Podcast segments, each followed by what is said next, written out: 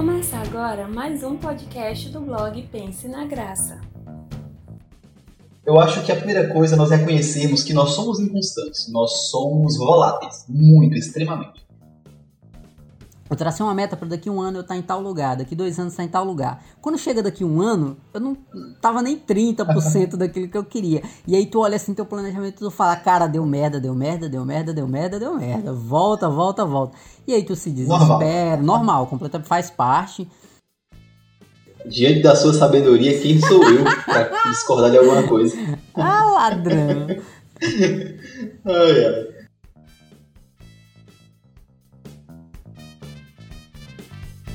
Fala pessoal, meu nome é Wallace Rodrigues, estamos aqui com mais um episódio do Pense na Graça Podcast e o tema dessa semana é gestão e planejamento financeiro. E para estar tá conversando conosco aqui, temos um rapaz que ainda não tinha aparecido por aqui, hein? Mas faz parte da nossa equipe.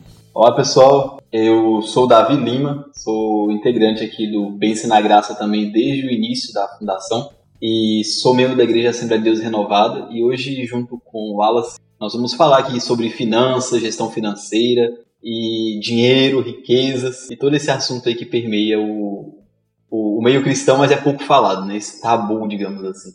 Verdade, bem pouco falado mesmo. E aí, para quem não sabe, o Pense na Graça não é tão recente, né? Ele falou aí desde o começo, isso é importante. O Pense na Graça surgiu em 2016, né? Então já tem alguns, alguns anos aí na, na estrada. Então você que não conhece ainda, corre lá no blog, dá uma procurada nos textos mais antigos que você vai conseguir aproveitar bastante. Hein?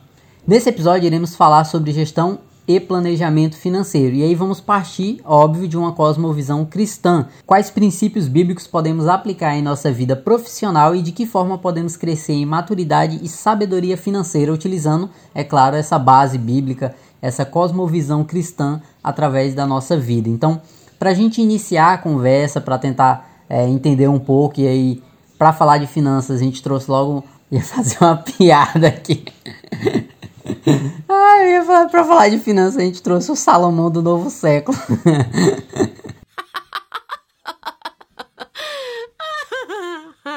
é, olhando num cenário total, não só no cenário cristão, mas de uma forma geral, por que, que é tão comum entre o brasileiro, e a gente coloca é, brasileiro porque é a sociedade em qual a gente está inserida, por que, que é tão comum um estado de endividamento? E isso é muito comum, né? A gente vê muito meme, a gente vê notícia, a gente vê muito falando sobre ah, meu nome tá sujo, não sei o que, SPC, não sei o que. Então tem muita coisa em volta desse assunto, né? Tem muita piada, tem muito meme, mas porque é um assunto verdadeiro. De fato, a maioria dos brasileiros são endividados. Então, a que se dá isso? Por que, que é tão comum? Mas aí para a gente entender um pouco melhor, para o público entender um pouco melhor. Eu acredito que existem várias, muitas variáveis a respeito de por que nós estamos nesse quadro, grande quadro de endividamento. Conforme os dados do IBGE aí, nós sabemos que mais da metade da população brasileira está endividada, de certa forma, e mais da metade das empresas iniciantes, digamos assim, ou as empresas que ainda estão começando aí no ramo do comércio, elas acabam fechando também, muito antes né, de completarem ali a, a uma, boa experiência ou terem ali é, oportunidades de crescimento logo na sua gênese elas acabam caindo. Eu penso que duas coisas aqui são principais. A primeira é em relação à falta de cultura em relação às finanças. Se eu não. O, em Oséias, lá no capítulo 4, embora em um contexto diverso, Cristo diz assim: que o povo. Deus diz que o povo peca, ou falha, ou sofre, porque lhe falta conhecimento. Então eu penso que o primeiro ponto seria isso há um endividamento muito grande, há problemas financeiros, estruturais e familiares, assim, no sentido de finanças, muito grande, porque falta conhecimento e aí esse assunto está atrelado, como você falou, ao tópico anterior. E este conhecimento não apenas bíblico, mas também secular. Principalmente secular. Nós não somos treinados ou preparados nem na escola, nem na universidade, nem no seio social, nem na igreja, principalmente no seio familiar, a comentar sobre finanças. Não é comum os pais sentarem para conversar com os filhos sobre o uso do dinheiro. Não é comum eu ir para a escola e ouvir falar de como eu vou gerenciar os meus recursos. Então veja, se eu não sou preparado para algo, se eu não aprendo algo, a tendência é que eu não saiba fazer aquele algo. é meio que uma consequência. Nós acabamos replicando com qualidade aquilo que nós aprendemos com qualidade. Se nós estamos diante de um cenário onde não há educação financeira, como consequência, eu não vou conseguir aplicar os princípios de educação financeira. Então eu vou agir conforme eu acho. Só que o mercado financeiro, ele não age como eu acho, ele age como ele, de, ele foi preparado para agir ou foi sistematizado. Então, quando nós entramos nesse mundo financeiro, digamos assim, quando nós entramos neste mundo financeiro sem preparação, é normal ou é, há uma, vai ser uma consequência lógica dessa falta de despreparo que nós iremos sofrer as consequências que esse mercado financeiro é, impõe. Então, assim, acredito que o primeiro está aqui, a, a, cultura mesmo, sabe? Nós não somos treinados, preparados, os pais não conversam com os filhos, a escola não traz essas informações, não há políticas públicas nesse sentido, há uma total desinformação. Se eu não tenho informação, eu não tenho conhecimento. Se eu não tenho conhecimento, eu não vou saber fazer aquilo ali. Esse desconhecimento leva à segunda consequência do endividamento, que seria a falta de planejamento. Porque, veja, para que eu não me endivide, eu preciso ter uma noção básica de que eu devo gastar menos do que eu ganho. Que eu devo ter um, fazer um planejamento, uma meta de curto, médio e longo prazo, e traçar um caminho, como eu vou fazer de onde eu estou hoje, para chegar na meta X que eu quero alcançar daqui a tantos anos. Então, se eu não tenho conhecimento, eu não consigo fazer planejamento. Se eu não faço planejamento, eu fico refém do mercado, refém da saúde, refém da economia. Então, um, de repente, um problema de saúde imprevisto desestrutura toda a minha vida. Uma crise como está acontecendo com o Covid-19 desestrutura toda a minha vida financeira. O desemprego. Então, se eu não tenho planejamento, se eu não tenho estrutura financeira planejada, eu não tenho de forma muito clara aonde eu estou e aonde eu quero chegar, eu fico refém das mudanças da sociedade. E isso acaba levando sim ao endividamento. Há outros fatores, como o consumismo e, outra, e outras e suas nuances, mas eu penso que a maioria dos problemas financeiros decorre da falta de planejamento. Porque se eu planejo bem, né, se eu consigo gastar menos do que eu ganho, eu vou ter sempre um saldo positivo em cada mês, eu vou conseguir a longo prazo ter uma reserva de emergência para que, caso eu fique desempregado, caso haja uma crise mundial, caso haja um problema de saúde, eu consiga manter o meu padrão de vida, ou pelo menos um padrão de vida possível de se viver com dignidade. Perfeito. Não concordo, concordo plenamente.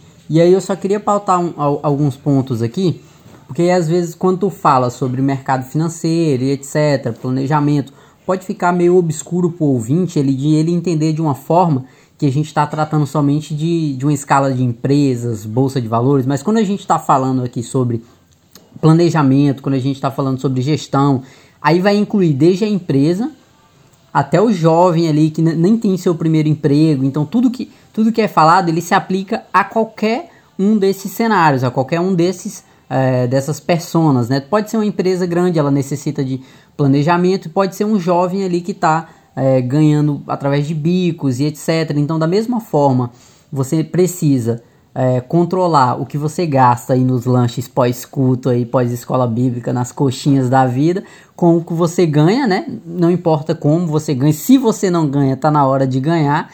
E aí a gente pode falar um pouco sobre isso, de que forma e etc.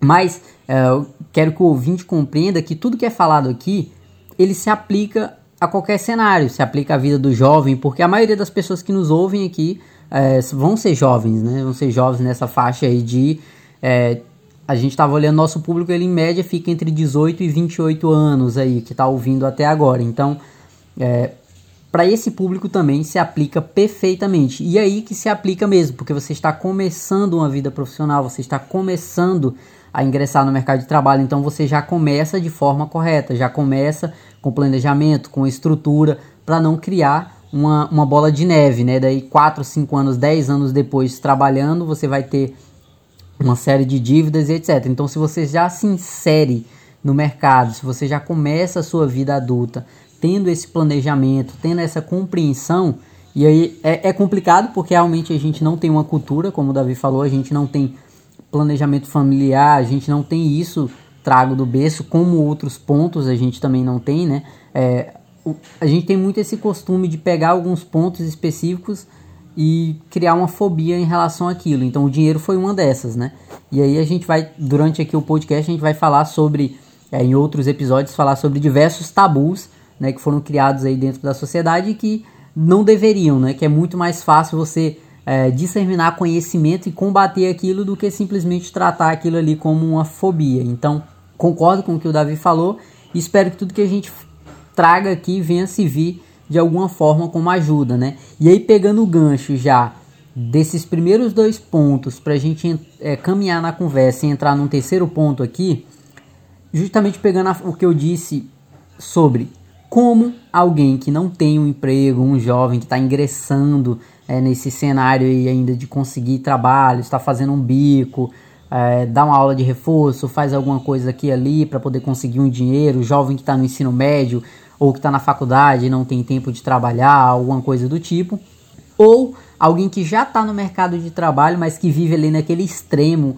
só pagando boleto, é, os clássicos memes de boleto, né, pagando os talõezinhos aí da Equatorial que vem pesado todo mês, que tá mal conseguindo pagar as contas aí, pode economizar e pensar em coisas como investimento, porque aí antes de você partir para coisas como investimento, bolsa, renda fixa, renda variável, etc. Antes de pensar nisso, que é uma coisa. É, depois que você tem um planejamento, uma estrutura e uma estabilidade, né? Como é que eu consigo ter uma vida financeira saudável ao ponto de eu ter uma tranquilidade para daí então eu pensar em é, como me movimentar dentro desse mercado financeiro de investimentos, né? Então, como eu vou sair da pindaíba, como dito popularmente, né? para ter uma vida financeira saudável? Como é que eu vou criar minha vida financeira se eu não, ainda não tenho nada ou se eu estou numa situação que só fecha no vermelho, né? E aí a pergunta de um milhão de dólares, né? Que até hoje não se tem resposta. Então a gente só vai tentar entender um pouco esse cenário, né? Tentar trazer algumas dicas aí é, que a gente já ouviu, que a gente faz, que a gente conhece, para tentar esclarecer um pouco aí o cenário que tiver um pouco obscuro para você ouvinte, né?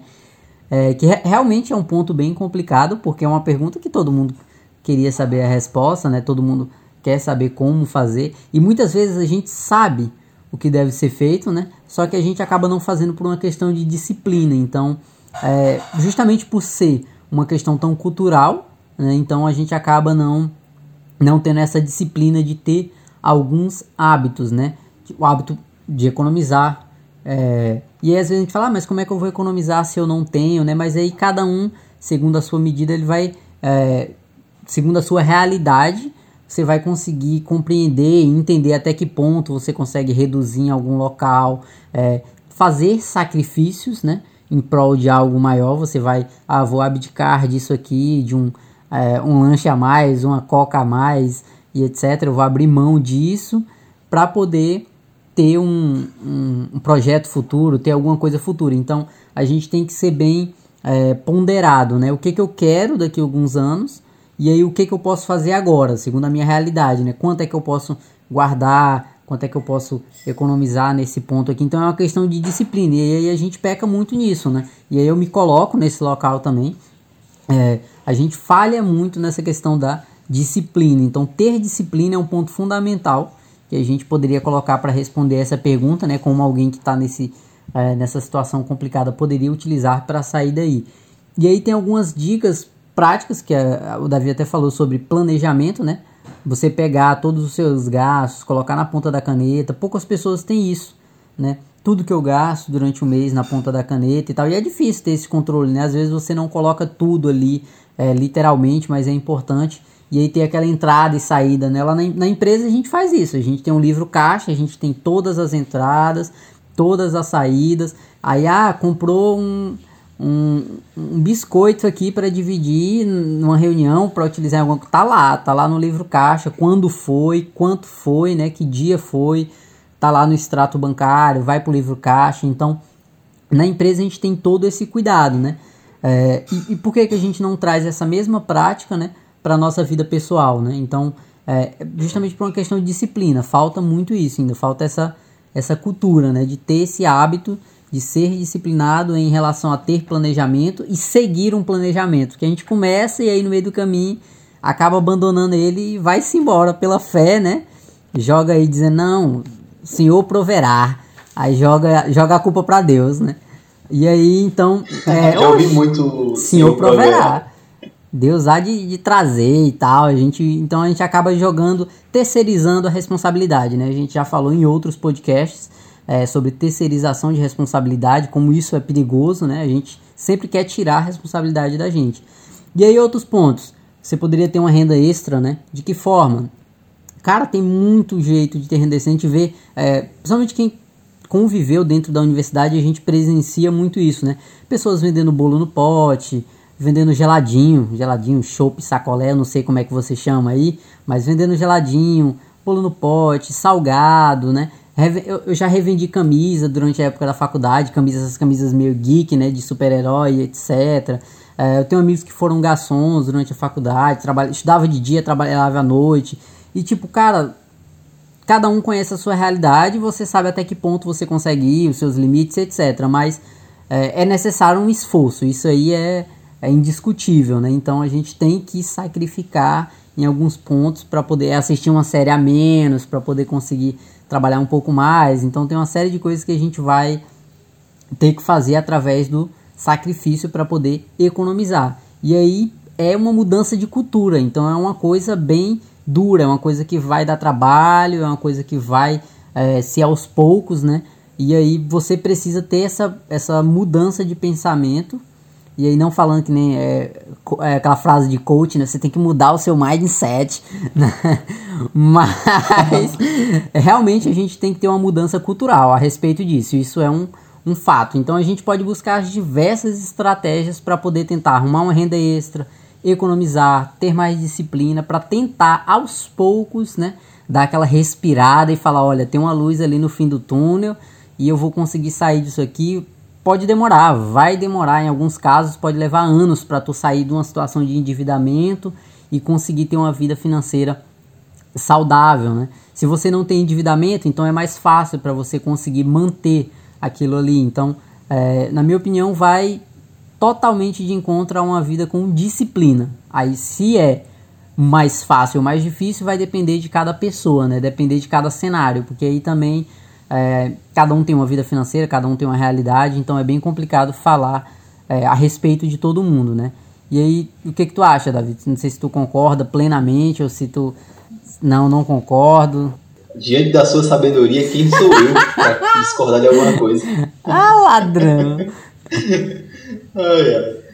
Cara, assim, eu concordo muito com o que você falou. Eu acho que. Mas eu confesso que é sim um grande sacrifício, eu acho que você falou bem é uma mudança de, de mente. Eu acho que essa é a grande verdade. Coaching Davi Lima. E... Coaching. Muito bom. É uma mudança de mente mesmo, cara. É uma mudança, assim, de, de, de atitudes, né?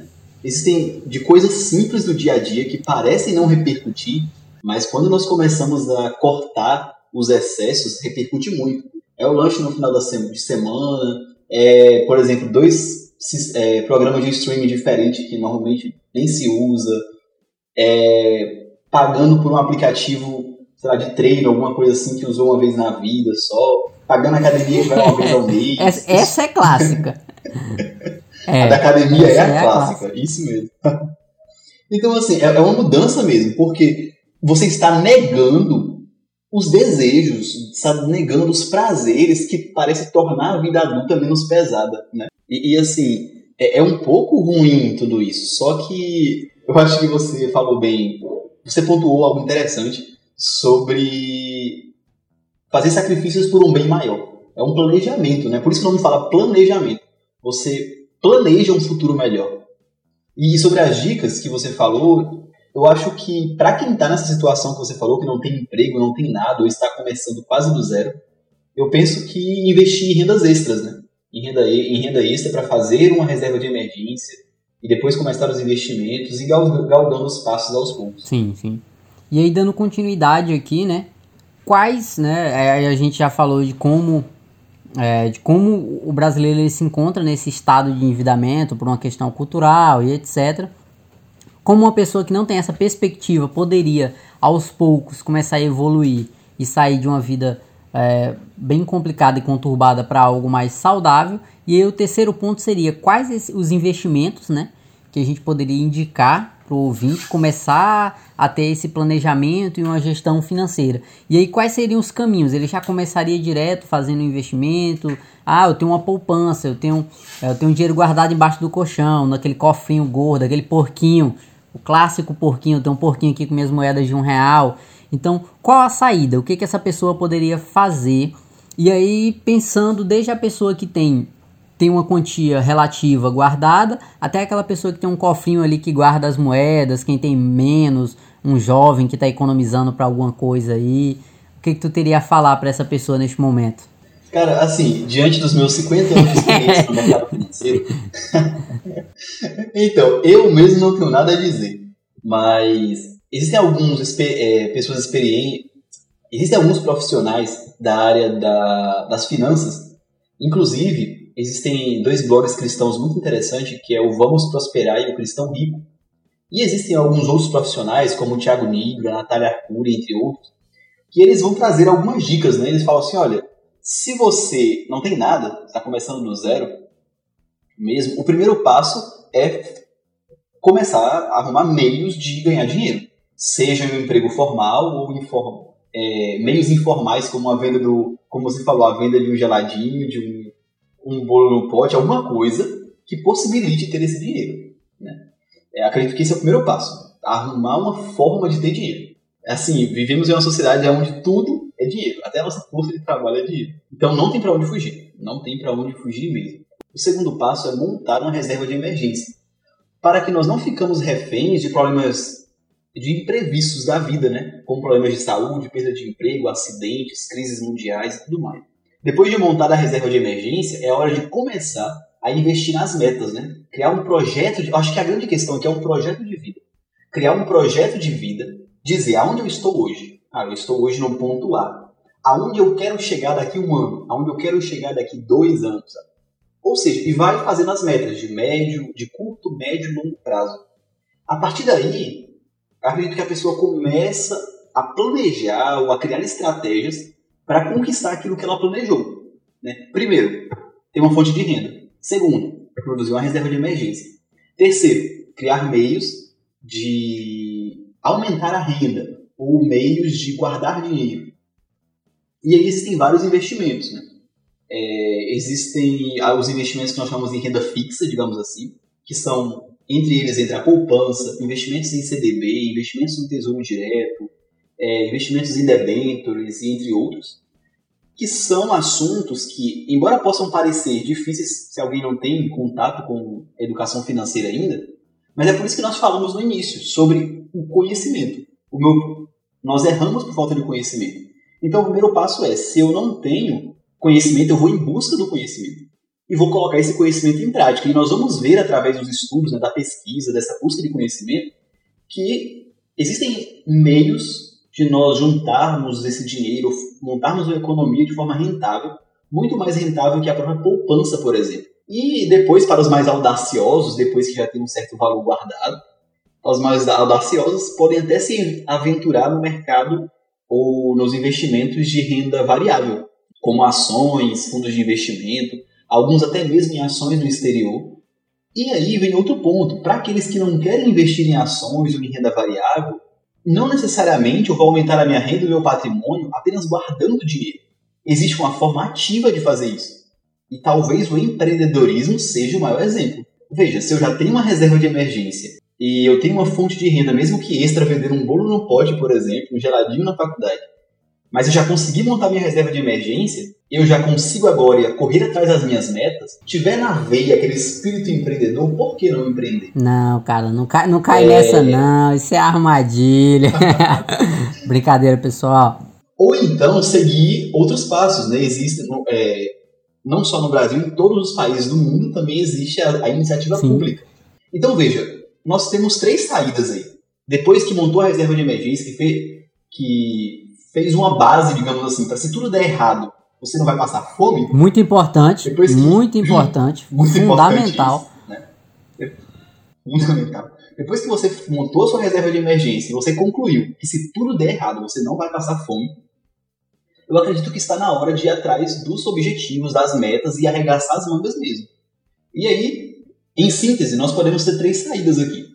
existe a iniciativa pública, que é excelente, né? É, embora existam países que a área dos concursos públicos sejam até melhores que o Brasil, mas o Brasil está, sim, em um bom nível de, de cargos públicos. Existe a iniciativa privada né? e existe o mundo dos investimentos, em, em rendas fixas, rendas variáveis, e todos eles têm os seus benefícios. Acredito que vai depender muito do perfil de cada pessoa e do projeto de vida que essa pessoa planejou para si. E eu queria até é, acrescentar, um, acrescentar não, indagar um ponto aqui que tu falou, porque assim, tu falou sobre a questão do planejamento, a gente traça aquela meta para poder montar uma... Mas não é fácil. Poder mont... É, não, não é, é fácil. fácil. Parece ser, parece a, ser a fácil. Teoria, a teoria é simples, né? A teoria é bem básica. E aí você tem que Sim. traçar essa meta, você tem que. Você falou o seguinte: eu, eu, tenho um ponto A e eu quero chegar num ponto B daqui um ano, num ponto C daqui dois anos. Então eu tenho essa meta anual para eu poder progredir. Só que o que, que, eu, o que, que eu percebo que acontece, eu me incluo, e acontece com a maioria das pessoas. Eu tracei uma meta para daqui um ano eu estar tá em tal lugar, daqui dois anos estar tá em tal lugar. Quando chega daqui um ano, eu não tava nem 30% daquilo que eu queria. E aí tu olha assim teu planejamento e tu fala, cara, deu merda, deu merda, deu merda, deu merda, deu merda. Volta, volta, volta. E aí tu se desespera, normal, normal completamente faz parte. E aí tu se desespera ou deixa de seguir aquilo ali e, e tu para e tu fala, cara, não deu certo, preciso tentar outra coisa e acaba se desesperando, se embolando. Então, como é que tu enxerga essa situação? Como é que poderia contornar isso? O que, que poderia ser feito para evitar esse tipo de coisa? Da pessoa começar uma coisa e ela olha ali, ela não vê resultados, ela não vê, ela não consegue enxergar uma evolução, por mais que exista. Talvez foi menor do que o, que ela colocou como meta, né? Mas ocorreu uma evolução. Mas aí, por não ser aquilo que ela esperava, ela acaba é, desistindo de fazer aquilo, acaba voltando. É que nem aquele papo da dieta, né? Toda segunda começa uma dieta, aí não sei o que, aí come uma, aí começa a dieta, pá, pá, pá, e dá na quinta-feira comeu alguma coisa, toma uma coca, aí esquece a dieta, larga de mão. Ou academia, né? Academia é bem comum. As pessoas começam. É, foi três vezes na academia ali, começou a doer um pouquinho a pessoa aí, já tô sentindo, nunca mais. O que que tu enxerga nisso? O que que a gente poderia fazer para contornar essas coisas? O que que o ouvinte ele pode fazer para evitar esse tipo de atitude? Ô, Wallace, eu vou responder a sua pergunta, mas eu vou querer que você responda ela também. Tá. Porque é uma pergunta difícil. Eu acho que a primeira coisa é nós reconhecermos que nós somos inconstantes, nós somos voláteis, muito, extremamente. É, é muito interessante porque quando nós vamos criar um planejamento, um projeto de vida, nós fazemos isso quando nós estamos empolgados. Sim. E aí, a gente, nós, nossa, a gente faz aquele planejamento, aquelas metas, esplêndidas, maravilhosas. Aonde eu quero chegar, milionário. Já bota lá em cima. Justamente. Daqui dois anos ser concorrente Isso, tipo isso, tipo meta isso, lá em cima. Mas assim, o que acontece? É, eu não tenho tanta experiência de vida assim, mas nesses meus alguns anos, o que eu pude perceber? A vida não é uma linha reta. Na verdade, existe uma linha reta para ser seguida só que nós ficamos oscilando assim para na esquerda direita, esquerda direita, esquerda direita, nessa seta, nessa reta. O que acontece? Dependendo do caminho, do conhecimento, do, da cultura, ou da mente que nós tivermos, da mentalidade que nós tivermos, nós podemos ficar oscilando para a direita e para a esquerda, mas sempre dentro daquela meta, daquela reta. Mas, dependendo também de como nós enxergamos a vida ou encaramos o mundo, nós podemos ir para a direção totalmente oposta. Então, o que, que eu penso? É reconhecer que não vai ser uma linha reta. Vai ser inconstância todos os dias.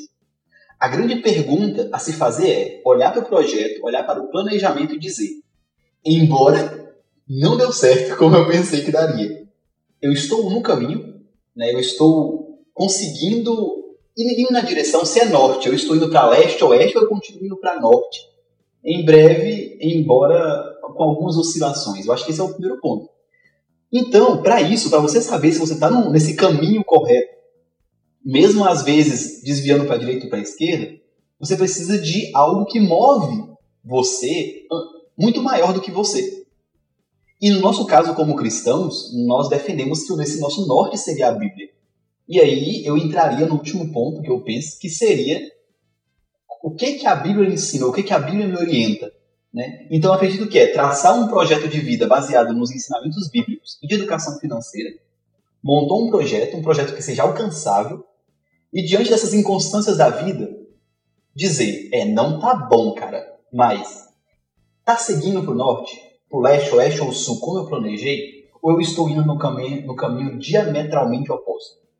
Oposto. Eu acho que esse é o grande X da questão. Perfeito, não concordo, concordo com o que tu falou. E aí acho que uma coisa importante da gente entender é que tu falou, o ser humano ele é inconstante, né? Isso é até um tema muito bom para um podcast futuro aí, quem sabe, né? Todo episódio a gente descobre um novo tema para um próximo episódio. Então, pelo visto, ainda vai ter uns seis anos aí de podcast. Muito bom.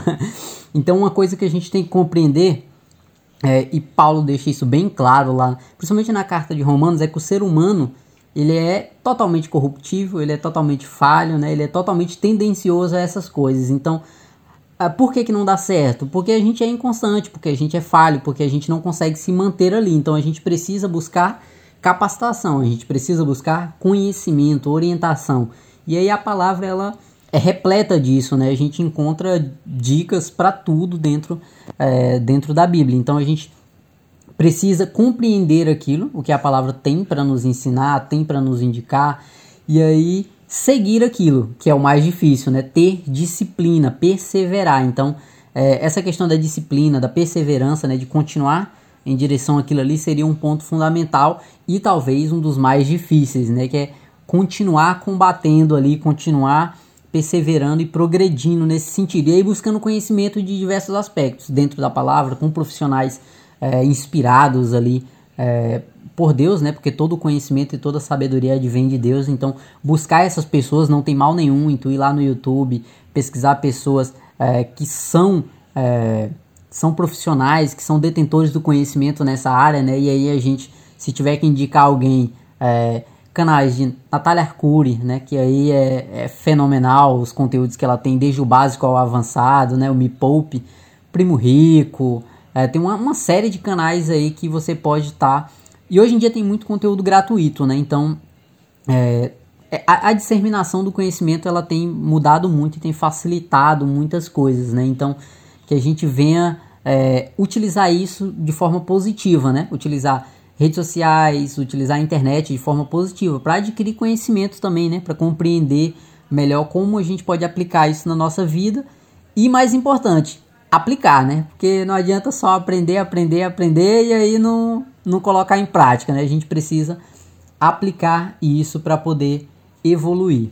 Então, se você quiser mais dicas, é, mais técnicas de como aplicar, de como investir, eu te indicaria correr num canal desse, porque ele vai ter um conteúdo muito mais aprofundado. A nossa ideia aqui é trazer à luz da palavra uma perspectiva de por que, né, porque é um tabu falar sobre isso, né? A gente vai entrar nesse ponto na próxima pergunta, de por que, que ainda é, é meio obscuro esse assunto, o que que falta, é, que luz a gente pode ter para começar a caminhar num caminho correto em relação à nossa vida financeira. É porque que ainda hoje né, a gente tem evoluído muito em diversos pontos de discussão, a gente já falou em outros episódios aqui do Pense na Graça, como é que a difusão do conhecimento ela tem facilitado né, alguns debates.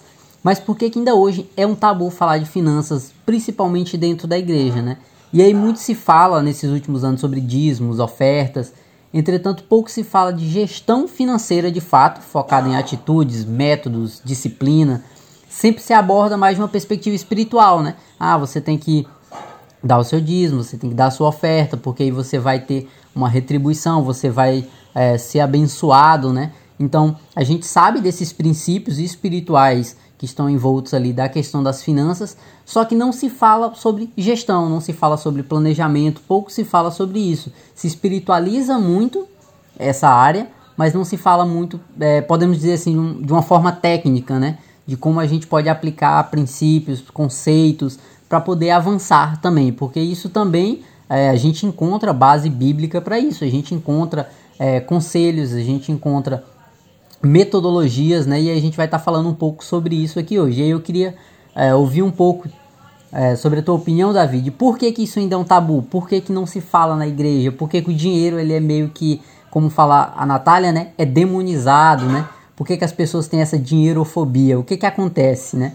Queria compreender um pouco e o ouvinte também compreender um pouco. É, rapaz, então, esse assunto é, é bem complexo mesmo. Embora, porque assim, veja, o dinheiro, as riquezas, enfim, são coisas pelas quais nós almejamos, né?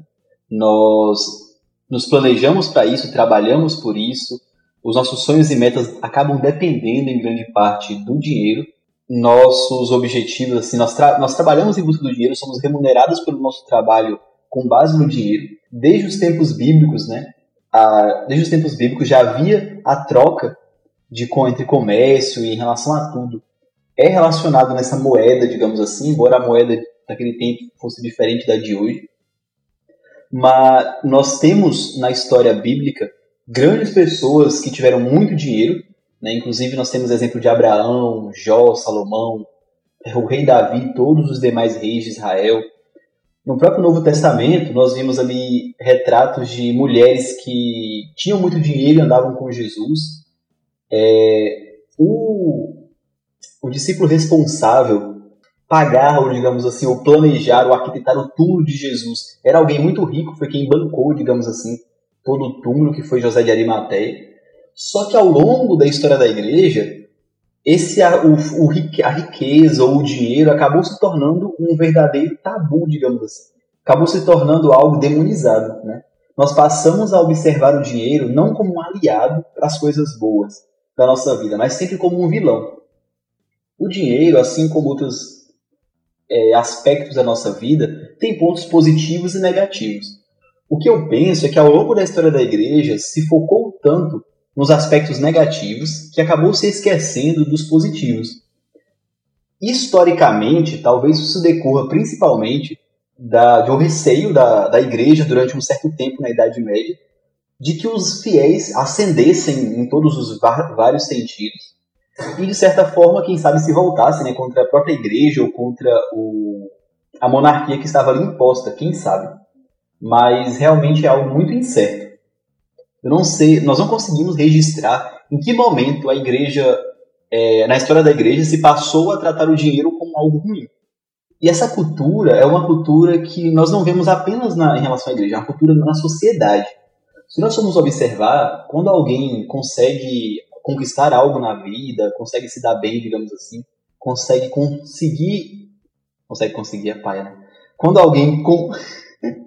Quando alguém consegue ascender na vida é, e essa pessoa galga assim, passos maiores e conquistas grandes, normalmente o, o primeiro reflexo social é que as pessoas acham que aquele outro indivíduo está trabalhando com coisas erradas, com coisas ilícitas. Né? Criou-se um imaginário social de que não é possível subir na vida, ou crescer profissionalmente, ou ficar rico, ou conseguir bens, sem que seja de uma forma lícita. E nós sempre, nós sempre atrelamos o dinheiro a coisas ruins. Só que é, é um paradoxo, porque veja, nós precisamos do dinheiro. Nós necessitamos do dinheiro, trabalhamos pelo dinheiro e nós demonizamos esse dinheiro.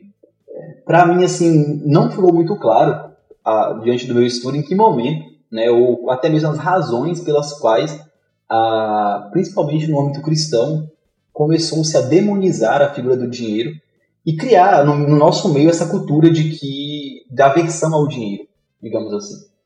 Talvez também isso decorra de um equívocos na interpretação bíblica em relação a não juntar tesouros na terra, né? Nós temos um versículo bíblico e os melhor, nós temos textos bíblicos que reforçam a importância de juntar tesouros no céu em detrimento de juntar tesouros na terra. Só que isso é uma interpretação que se faz nesses versículos, eu penso que um pouco extremistas. É aquele velho ditado da hermenêutica bíblica, né? O texto fora de contexto é pretexto para heresias. Então, assim, é, a partir do momento que Cristo está dizendo para que nós não façamos o dinheiro nosso Deus, que não venhamos amar mais o dinheiro, que colocamos Deus em primeiro lugar, ele não está dizendo que nós não devemos nos preocupar com o dinheiro ou que não devemos possuir bens na terra.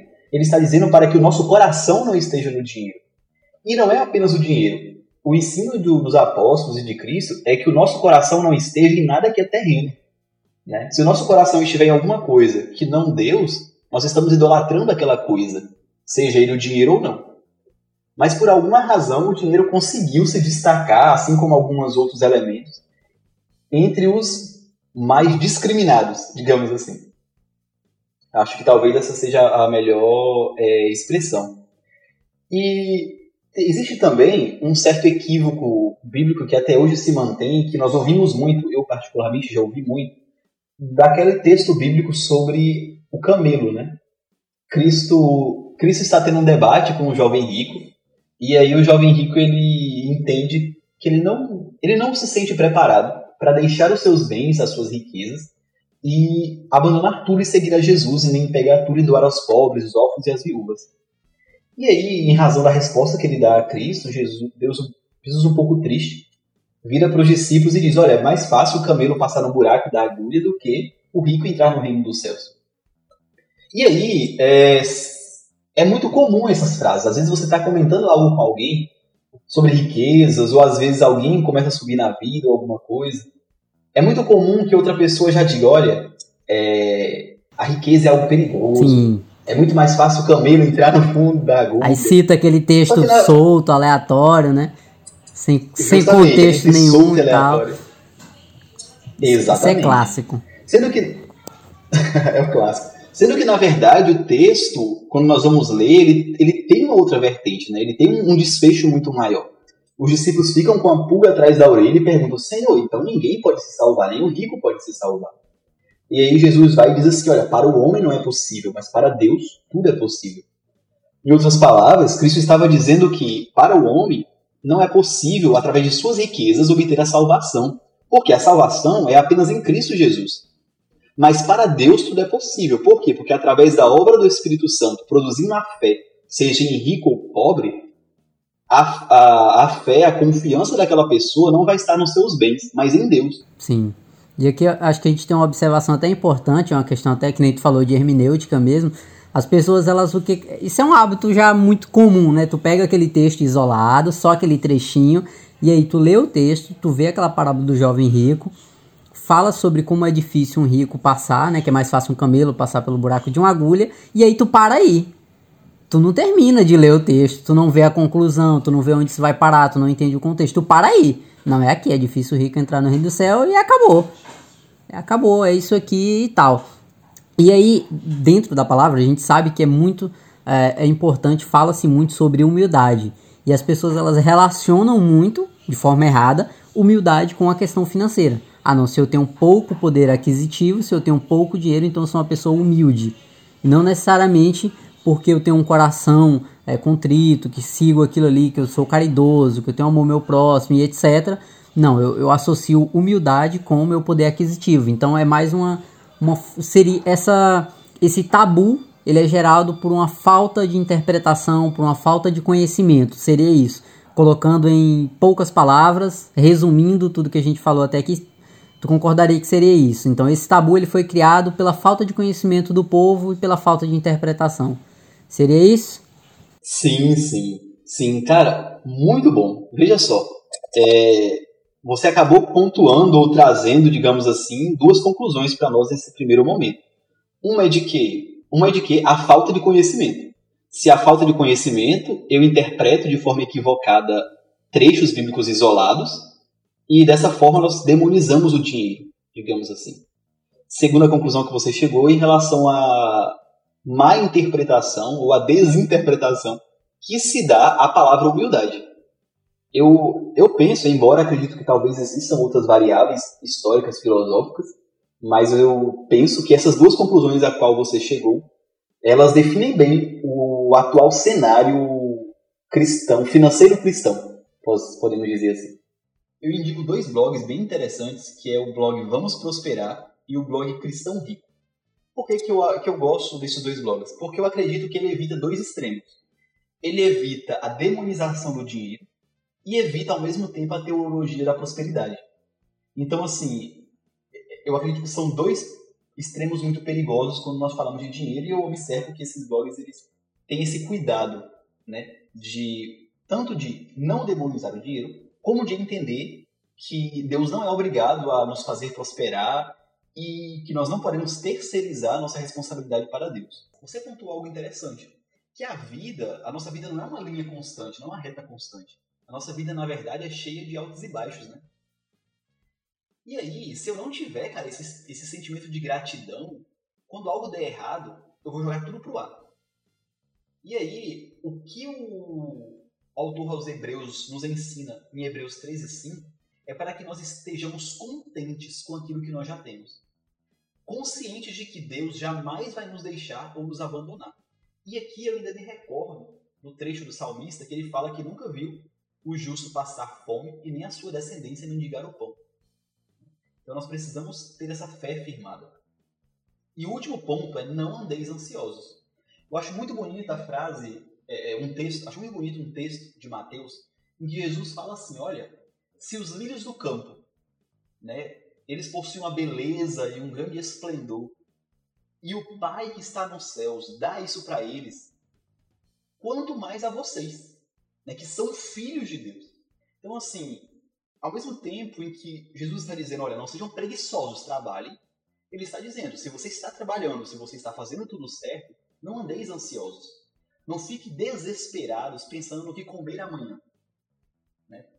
É uma ideia aqui mesmo de fé em saber que se nós estivermos fazendo aquilo que é para ser feito, que o Senhor cuidará de nós. Agora também, se nós estivermos parados na nossa casa, esperando que o Senhor vai usar alguém, né, como pessoa ah, o Senhor vai usar alguém para me ajudar, nós estamos terceirizando a responsabilidade, vai morrer de fome. Não, e, aí, e aí eu não vou nem acrescentar nada, que é para não estragar a fala final, viu? Eu acho que ficou bem pautado aqui todos os pontos, espero que tenha ficado claro para o nosso ouvinte. E aí, repito, Qualquer dúvida, você ouvinte pode estar comentando aqui no nosso Instagram, pelo, através do canal no YouTube. Então, é, independente da plataforma que você esteja ouvindo, pode comentar aí qualquer dúvida que iremos até você. E ficamos aqui com mais um episódio do Pense na Graça Podcast e até semana que vem. Falou, galera! Falou, galera, até semana que vem.